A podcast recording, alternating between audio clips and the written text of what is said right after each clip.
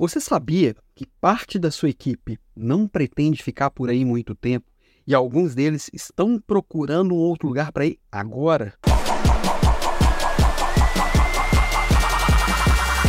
Oiê, bom dia. Exatamente isso relatório anual do Fórum Econômico Mundial, eu vi ontem uma análise lá na Startse, mostra que um de cada quatro funcionários, quatro colaboradores, ontem na nossa provocação a gente falou sobre essa palavra colaboradores, uma de quatro pessoas, quatro profissionais estão querendo novos ares, querem mudar, não se veem mais trabalhando onde está. E dessas pessoas, mais ou menos a metade ali, 43, 45%, já estão procurando ativamente agora, estão atrás dessa oportunidade. Mas por que, que essas pessoas não querem ficar onde estão? Tem três grandes motivos. Provavelmente você vai enxergá-los por aí agora. Talvez você até se enxergue nesse, nesse olhar. O primeiro deles é a remuneração, um salário. Eu sei que eu mereço ganhar mais do que eu ganho. Eu tenho certeza que você também acha que merece ganhar mais do que ganha. As pessoas da sua equipe também. O segundo é a questão da falta de segurança e a flexibilidade. Ela quer estar ali ao mesmo tempo estável, mas ter flexibilidade de fazer coisas diferentes, de ser reconhecido ali como parte,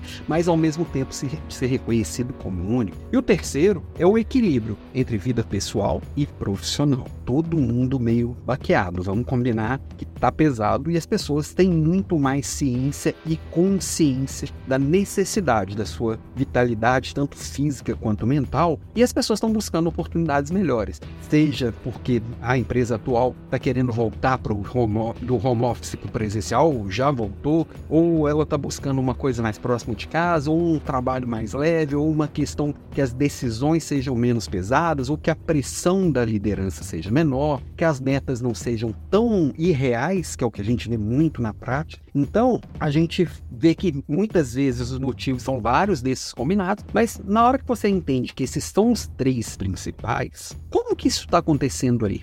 que as pessoas percebem isso aí? Estes são assuntos que aparecem nas conversas suas com as suas equipes com as pessoas, nas conversas individuais, você tem demonstrado e trazido clareza por que, que é legal fazer parte da sua equipe, você está enxergando o que, que cada um tem de particular e único, você tem tratado com flexibilidade ao invés de ficar repetindo, se eu fizer para você, vou fazer, tem que fazer para todo mundo, você tem buscado é, ajustes e negociado com a alta administração, se você é dono do negócio, você mesmo tentado reverter parte do lucro para sua equipe, para que elas consigam também crescer junto com o seu negócio negócio, você tem olhado para as pessoas com cuidado, porque quando a gente tem esse cuidado, que no fundo, no fundo vai ser uma questão de empatia, são desejos e necessidades muito legítimas e que qualquer um de nós já sentiu isso em vários momentos da vida, se é que não está sentindo agora, e que nós, como líderes, temos a obrigação de cuidar. Mas de qualquer forma, mesmo cuidando, você está pronto para perder seus melhores da sua equipe nesse ano que vai começar? Se acontecesse hoje, daquele número um, daquela estrelinha lá da sua equipe, falar, ó, fui, arrivederci.